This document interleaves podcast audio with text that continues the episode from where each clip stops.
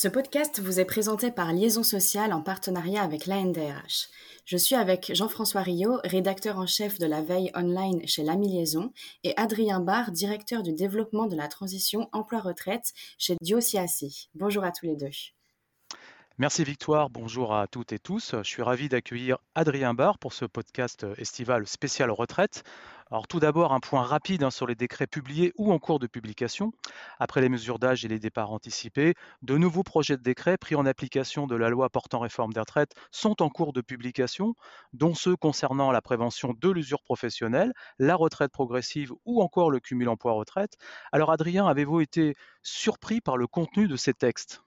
Alors bonjour à tous. Euh, bonjour Jean-François. Le, contenu des textes euh, nous a plus ou moins surpris. C'est-à-dire que euh, d'un côté, en effet, sur les mesures d'aménagement de fin de carrière, on voit qu'il y avait une vraie volonté du législateur de pouvoir simplifier l'utilisation des dispositifs et que permettre aux salariés, si vous voulez, de pouvoir se les approprier et d'y avoir y accès plus facilement. Et puis, malgré tout, on s'attendait potentiellement à un peu plus de changements, notamment dans les, conditions de bénéfice de, ces mesures. Mais en fin de compte, on est resté très simple, et ce qui quelque part est pas plus mal, puisque, bah, en effet, ça, encore une fois, ça simplifie de fait l'accès de ces mesures aux salariés.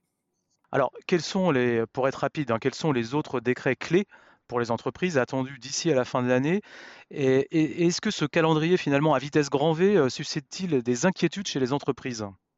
Bah, sur les décrets, on a les plus gros qui sont passés parce qu'en effet, on attendait euh, évidemment les décrets qu'on a eu en juin sur la carrière longue euh, et sur l'application des règles de manière générale. On attendait ensuite ceux que l'on a eu en juillet sur la retraite progressive, bien évidemment. On sait que on attend encore notamment des trimestres sur, euh, pour être un peu plus précis sur l'application des trimestres AVA, qui sont les trimestres pour les aidants familiaux. Mais on a, on a déjà une, une très très bonne vision. La difficulté, en effet, liée au calendrier, Jean-François, que vous souleviez, est que bah, les entreprises sont soumises aux mêmes difficultés que les caisses. C'est-à-dire que bah, quand vous avez une réforme qui est votée en avril et des décrets d'application qui commencent à sortir en juin pour appliquer des nouvelles règles à partir du 1er septembre, bah, mécaniquement, ça prend tout le monde de court. Ça veut dire qu'il faut pouvoir en effet réagir rapidement. Et dans les sociétés, la réaction rapide, elle est surtout liée au fait que ben, on a des collaborateurs qui sont dans des dispositifs d'aménagement de fin de carrière souvent mis en place par les entreprises par accord collectif et que ben, il faut décider en effet ce que l'accord collectif va entraîner comme application en tout cas de, la réforme, c'est-à-dire est-ce qu'on prolonge les collaborateurs dans le dispositif, est-ce qu'on aménage le dispositif ou pas, ou est-ce qu'on ne prolonge pas les collaborateurs et on soit les réintègre dans les effectifs, soit en effet, ben, parfois on peut les laisser sans, sans, rien. Donc c'est là toute la difficulté et avec des enjeux qui sont des enjeux évidemment sociaux, d'emploi et puis des enjeux économiques budgétaires puisque bah, prolonger des collaborateurs dans des dispositifs, ça a un coût, et pour pouvoir valider cette prolongation, encore faut-il le calculer rapidement. Et c'est un petit peu tout l'enjeu aujourd'hui, c'est de se dire, bah très bien, euh, moi j'ai des salariés qui sont dans des dispositifs de pré-retraite, de congés de fin de carrière, de temps partiel senior ou autre. Demain, je vais devoir les prolonger 3, 6, 9 mois. Bah, euh, j'ai besoin de savoir ce que ça me coûte pour pouvoir prendre une décision, à savoir si je le fais ou non. Bah, justement, Adrien, vous me faites une passe décisive parce qu'on va parler de la retraite, progressive. Alors, la loi impacte fortement ce dispositif. Hein.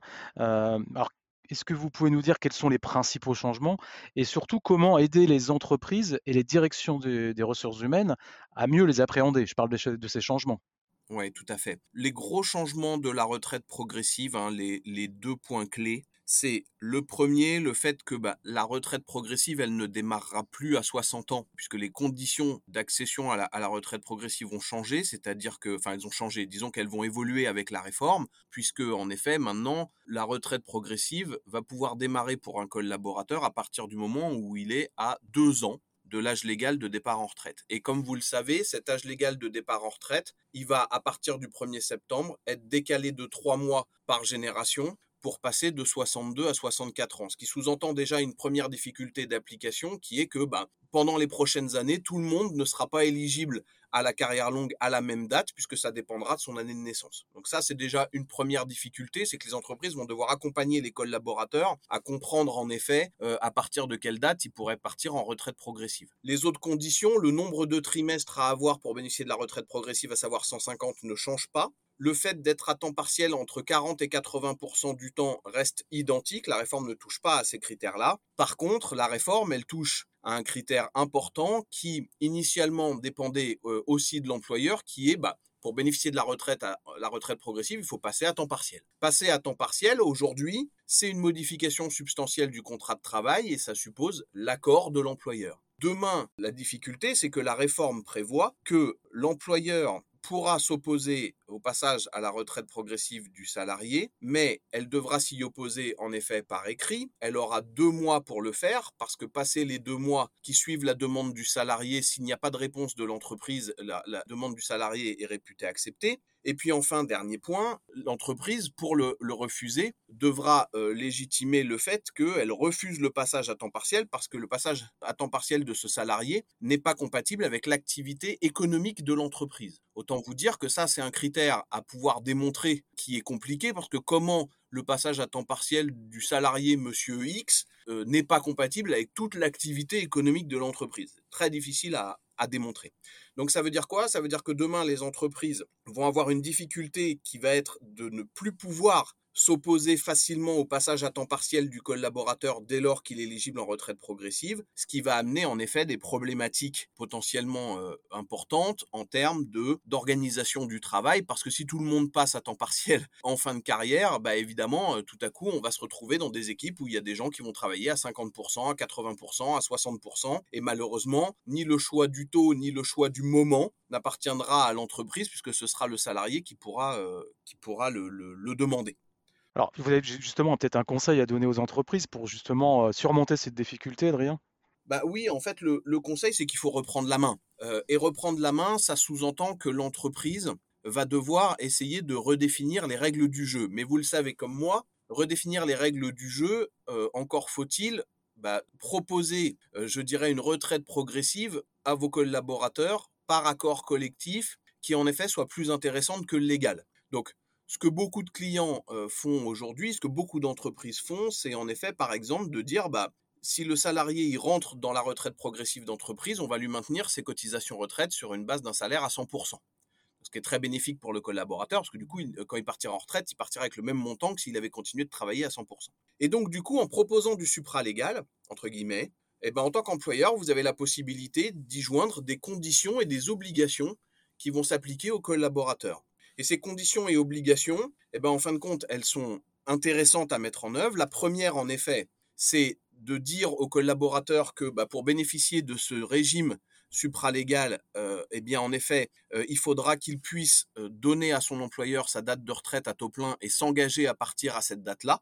ce qui va permettre en effet de planifier les départs dans le temps, mais aussi de s'assurer qu'il y a bien une borne de fin à la retraite progressive, hein, c'est important. Ça permet deuxièmement de pouvoir aussi euh, je dirais, contrôler le temps de travail qui est proposé, parce que là, en fin de compte, vous pourriez tout à fait dire bah, le passage à temps partiel et le temps partiel choisi par le collaborateur dans le cadre de la retraite progressive d'entreprise, bah, c'est l'entreprise qui le fixe, et donc typiquement, bah, ça peut être un 80% ou un 50%, mais c'est pas au choix du salarié, d'accord? Et puis le dernier point, c'est qu'en effet, vous pouvez contrôler la durée de votre retraite progressive d'entreprise en expliquant qu'elle démarre deux ans avant la retraite et que donc par conséquent, bah, ce dispositif il dure pas trois ans ou cinq ans ou plus que ça. En fait, euh, ça, démarre bien deux ans avant la retraite. Alors merci pour, pour, cet éclairage. Alors quelles sont les modifications euh, apportées cette fois, les principales modifications apportées cette fois au dispositif de cumul emploi-retraite? Et surtout quel devenir pour cet outil hein, dans un contexte, on va dire, de tension sur le marché du travail? Oui, en fait, toute la difficulté que l'on a, aujourd'hui sur le marché du travail, c'est de recruter. C'est de recruter et de trouver euh, les mêmes compétences que les collaborateurs qui s'en vont. Donc le cumul emploi-retraite, c'est en effet un dispositif qui peut avoir potentiellement des beaux jours devant lui, parce que bien souvent, les entreprises subissent les départs en retraite de leurs salariés. Quand vous avez en effet un collaborateur qui part en retraite, il est tenu de vous prévenir dans le délai légal du préavis de son contrat. Et en fait, en réalité, bah, c'est souvent un mois, deux mois ou trois mois avant le départ en retraite qui prévient euh, l'employeur.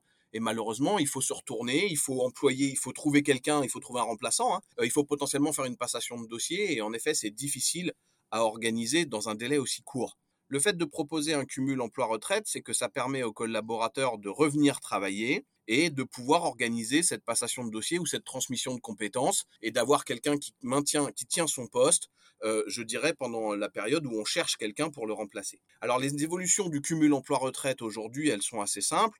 Le cumul emploi-retraite va permettre, dès lors que le salarié est éligible à un cumul libéré, de pouvoir, alors qu'il a déjà liquidé sa retraite, eh bien, continuer d'acquérir des droits, c'est-à-dire que aujourd'hui, en cumul emploi-retraite, quand je paye mes cotisations retraite, puisque j'en paye alors que j'ai déjà liquidé, eh ben, en fin de compte, je, les verse à, vide, hein, elles ne me, génèrent pas de droits. Or, demain, dans le cadre de la réforme, les cotisations que je verserai dans le cumul emploi-retraite continueront d'alimenter ma retraite, ce qui fait que bah, quand j'aurai fini mon cumul emploi-retraite, je pourrai liquider une deuxième fois ma pension et ma pension sera améliorée des cotisations que j'aurais eues pendant cette période-là. Donc c'est un vrai intérêt euh, pour le collaborateur parce qu'il n'y aura plus cette cotisation à perte, mais il y aura bien en effet une amélioration de la retraite euh, liée à la période de cumul emploi-retraite, avec attention à hein, la spécificité, et là on attend des précisions par décret, en effet d'une limite qui est que si on reprend un emploi chez le même employeur, euh, il faut laisser passer un délai de six mois pour que les cotisations euh, génèrent des droits, mais on attend des précisions pour savoir si en effet il faut laisser passer six mois pour que les cotisations génèrent des droits ou si en fin de compte les six premiers mois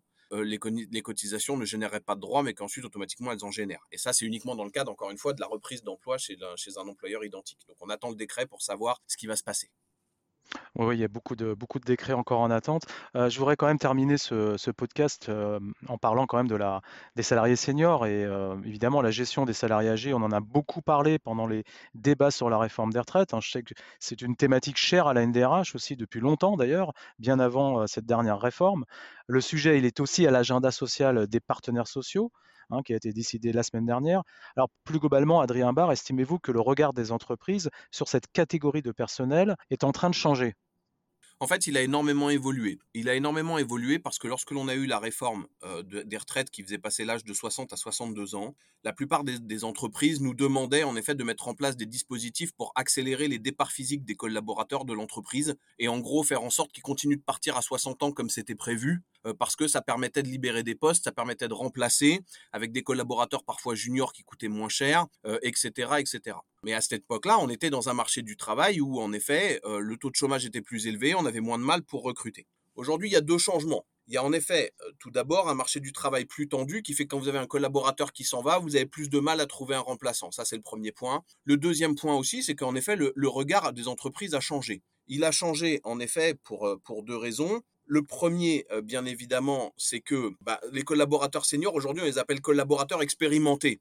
Alors, c'est pas qu'une question de rhétorique, c'est une question que l'on se rend compte en effet que euh, euh, bah, cette, euh, expérience a évidemment une vraie valeur et qu'elle est importante, qu'elle doit être transmise et que je dirais elle, alimente fortement en effet les profils juniors ou tout du moins il y a, un, vrai, un vrai enjeu sur ce sujet-là. Et puis le deuxième point, bien évidemment, c'est que encore une fois, il y a énormément d'entreprises dont les seniors ont des compétences clés, parfois cumulent des compétences clés qui appartiennent à des postes différents.